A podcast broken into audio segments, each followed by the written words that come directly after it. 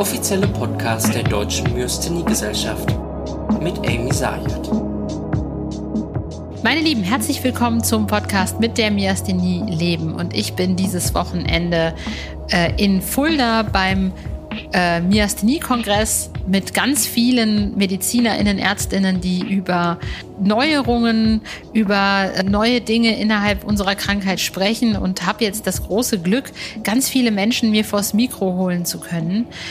Ja, und ähm, ich habe mir jemanden vors Mikro geholt jetzt, der ja, mit denen wir am allerwenigsten sprechen. Wir sprechen immer über Immuntherapien und über Immunologie und über äh, irgendwelche neuen Medikamente, aber wir sprechen eigentlich, also wir sprechen natürlich auch über die Thymektomie, aber warum machen wir die eigentlich und was ist denn eigentlich drin in diesem Thymus und ähm, wie sieht der aus, wenn man ihn rausnimmt? Was stellt man damit fest? Und was soll denn eigentlich nun passieren, wenn er im besten Fall, wenn er raus ist. Und dazu habe ich mir einen äh, Experten äh, an Land geholt, nämlich äh, Professor Alexander Marx aus Göttingen.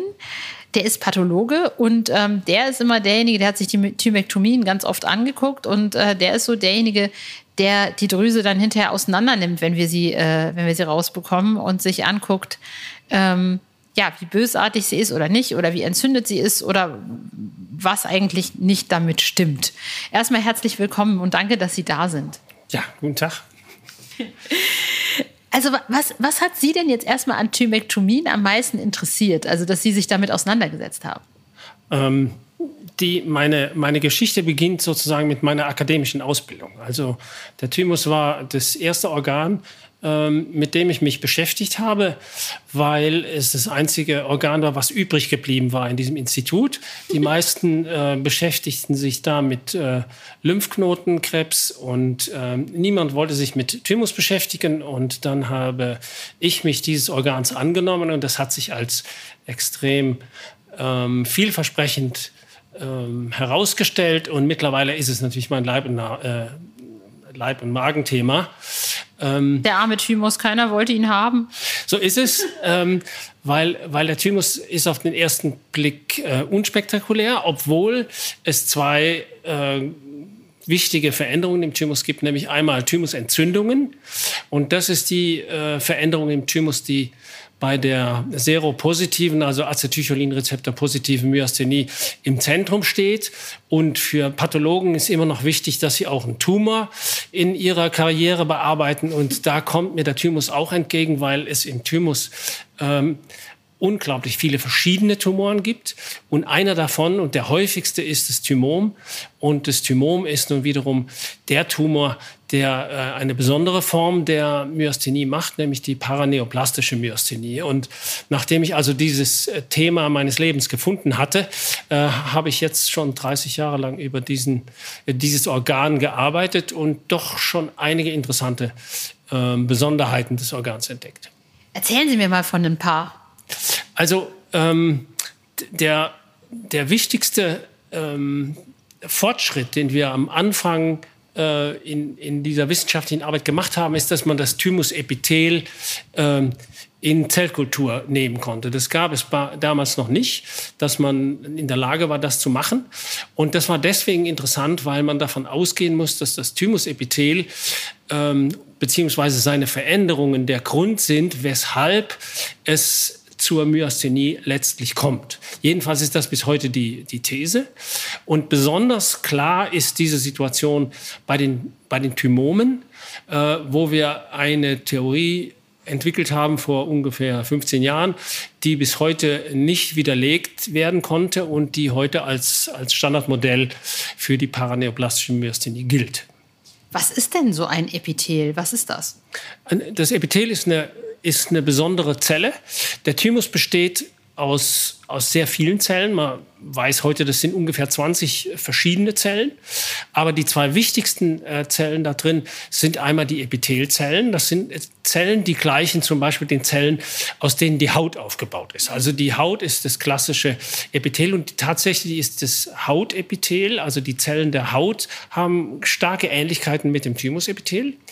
Aber das Besondere des Thymus ist natürlich, dass der Thymus für die Produktion von T-Lymphozyten äh, essentiell ist. Also wenn man keinen Thymus hat, hat man keine T-Zellen und hat deswegen einen schweren Immundefekt. Das heißt keine Immunität und die Kinder unbehandelt sterben alle sofort, mehr oder weniger. Ähm, und bei der Myasthenie ist es nur so, dass es in diesem Organ, wo die normalen T-Zellen gemacht werden, damit der Mensch nicht immundefekt äh, ist, äh, in diesem Organ kommt es zu einer Entzündung, deren Ursache man bis heute nicht kennt. Und diese Entzündung führt dazu, dass ähm, Autoimmunität erst im Thymus wahrscheinlich und dann außerhalb des Thymus in den Lymphknoten, in der Milz, in verschiedenen Organen entsteht. Ja? Und das führt dann auch zur, zur äh, Frage der Indikation beziehungsweise also der Begründung für die Operation, die Thymektomie.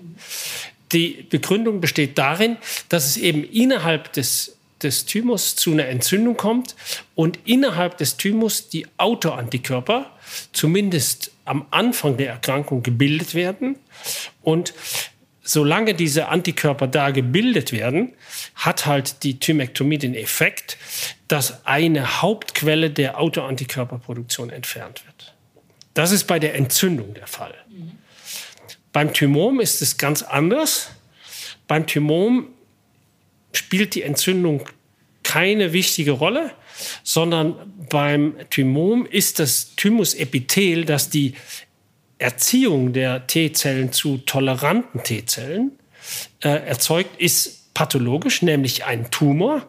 Und offensichtlich äh, können diese tumorösen Epithelzellen des Thymoms die Toleranzinduktion, die das normale Thymusepithel macht, nicht vollbringen, so dass also die, T-Zellen, die T-Lymphozyten, die aus dem Thymom ins Blut entweichen, dass die dann die Autoimmunität in den Lymphknoten, im Darm, in der Milz hervorrufen. Aber was ich denn nicht verstehe, ich habe also ich habe gedacht, ne, als ich das das erste Mal hörte, dass Leute mit Thymom, wenn man dann das, das Thymom entfernt und den Thymus entfernt, dass die dann eigentlich einfacher zu behandeln sind. Aber dann habe ich gehört, dass es dem eben nicht so ist. Also dass oft Leute, die ein äh, Timom haben, eher schwieriger, eine schwierigere Myasthenie haben. Ist das so? Also das sagen mir die Neurologen, dass es so ist. Ich kann das als Pathologe natürlich nicht nachvollziehen, sondern wir haben beforscht, was in dem Thymom falsch läuft. Mhm. Ja, und ähm, was in dem Thymom falsch läuft, ist die Produktion eben von autoimmunen T-Zellen. Die T-Zellen machen aber keine Autoantikörper, das ist ja klar, sondern die B-Zellen machen die Autoantikörper.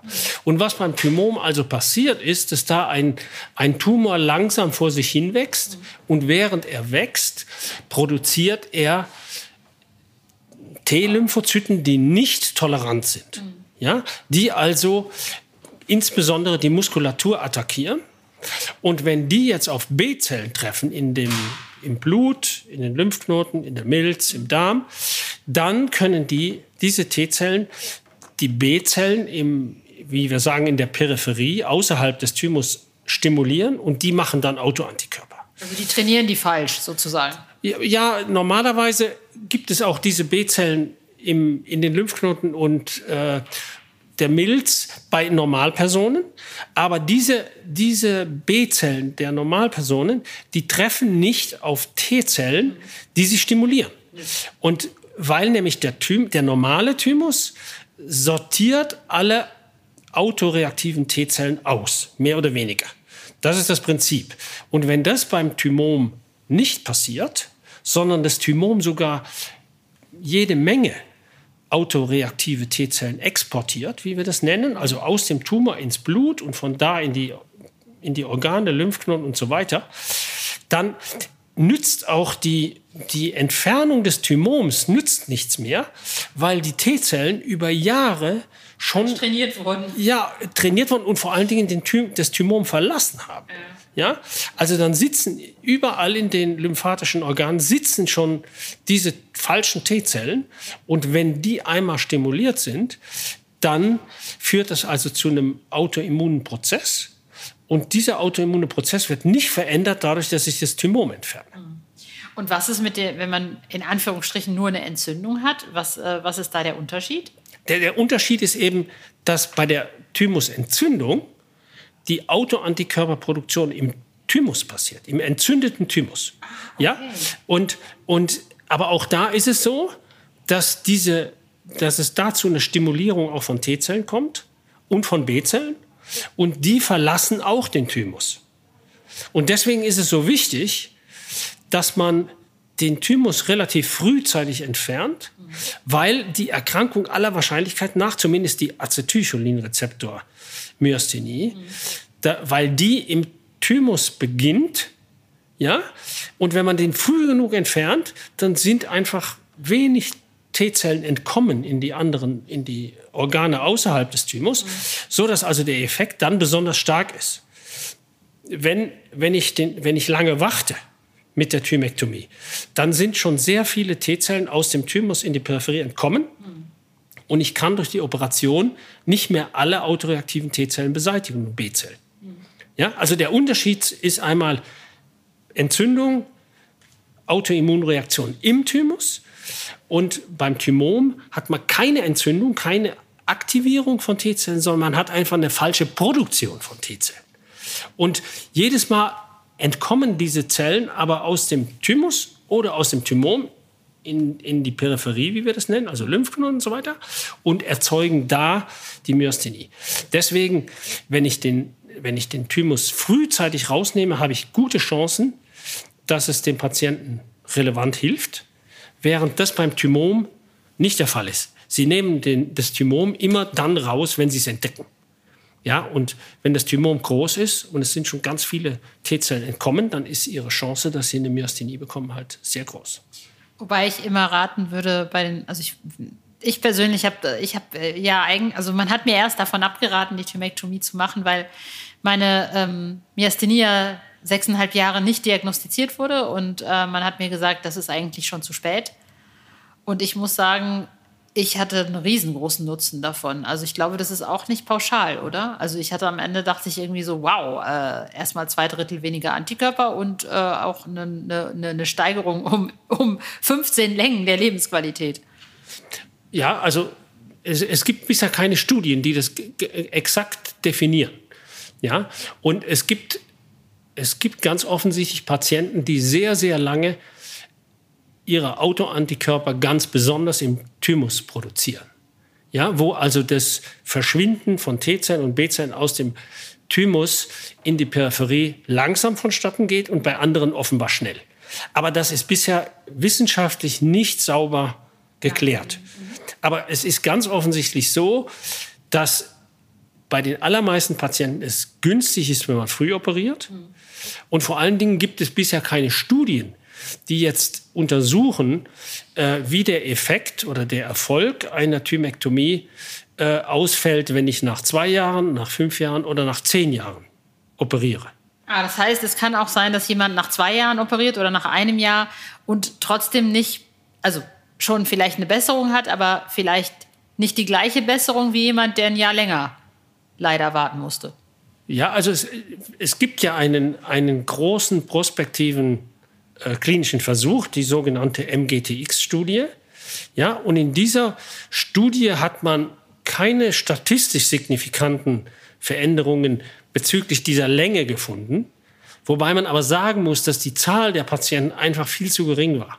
Es war extrem schwierig, ähm, für diesen klinischen Versuch Patienten zu rekrutieren, weil man halt es das Brustbein aufschneiden musste und damals keine minimalinvasive Therapie chirurgisch erlaubt war. Stimmt. Und dadurch war die Zahl der Patienten, die man rekrutieren konnte, war minimal. Wir haben am Schluss 55 Patienten mit Thymektomie zur Verfügung gehabt. Und das ist einfach für, die, für eine Entscheidung, ähm, wie die Zeit in den Therapieerfolg eingeht, zu gering.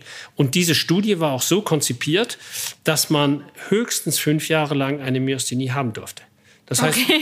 wir können wir, innerhalb dieses Fensters von, von, von sozusagen zwei Wochen bis fünf Jahren kann man zwar untersuchen, kann man eine Statistik machen, aber die Zahlen sind einfach zu gering. Und man hat gar keine Patienten eingeschlossen, die die, die Krankheit schon seit zehn Jahren hatten.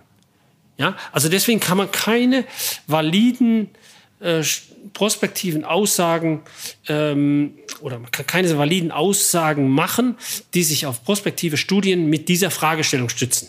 Ja, die klinische Erfahrung ist, je früher man das operiert, umso besser. Kann man denn, also kann so ein Thymus nochmal nachwachsen oder so? Oder ist der, wenn der weg ist, ist der weg? Oder? Na, wenn der Thymus weg ist, ist er weg. Ja, das, das ist so. Das Problem, und das ist möglicherweise auch ein, eine Variable bei dem, bei dem Therapieerfolg, ist, dass, es, dass, der, dass man sich den Thymus nicht so vorstellen sollte wie die Leber, die ein umschriebenes Organ ist, sondern der Thymus hat bei ganz vielen Menschen hat der Ausläufer oder es gibt so kleine Satelliten, die im, im Mediastinum, also in dem Raum hinter dem Brustbein, verstreut liegen. Und, und das Ziel ist, dass man möglichst alle diese, diese kleinen Inseln an, an Thymusgewebe entfernt. Deswegen muss man also nicht nur das Hauptorgan rausnehmen, sondern man nimmt das ganze Fettgewebe einschließlich hoffentlich dieser Thymusinselchen raus. Ja, aber garantiert ist das nicht. Und so haben, gibt es also immer wieder Fälle, in denen wir auch bei einer Nachoperation zehn Jahre nach einer Thymektomie dann plötzlich wieder Thymusgewebe finden oder auch ein Tumor sogar. Ja? Weil es einfach so schwierig ist, diesen, das gesamte Thymusgewebe zu entfernen. Ja. Also man weiß es eigentlich dann nicht direkt, ob man wirklich alles weg hat oder nicht. Ja, also die, die, die Technik, die äh, empfohlen ist, ist eben das gesamte äh, Fettgewebe in dieser Region einschließlich des Thymus zu entfernen. Aber die, die Verteilung des Thymusgewebes im, im, im Brustkorb ist extrem variabel. Und auch manchmal hat man, hat man solches Gewebe am Hals und, und man kann es einfach nicht, nicht wirklich mit hundertprozentiger Sicherheit sagen. Wenn man sich an die, an die Regeln hält, ausgedehnt zu Thymektomieren, dann ist die Chance aber extrem groß. Und deswegen ist es auch aus meiner Sicht gerechtfertigt, diese Operation in jedem Fall nach diesen Regeln, nach diesen Vorschriften durchzuführen. Professor Marx, vielen, vielen herzlichen Dank. Das war super aufschlussreich und äh, jetzt haben wir mal so einen Einblick bekommen, warum das jetzt eigentlich wichtig sein sollte, so eine Thymektomie zu machen. Und das war auch ein großartiges Schlusswort. Ich danke Ihnen, dass Sie da waren und ich danke euch fürs Zuhören. Und wenn ihr Anregungen habt oder Kritik oder Verriss, immer gerne schreiben äh, an die Deutsche Myasthenie-Gesellschaft. Ich verabschiede mich und sage Tschüss.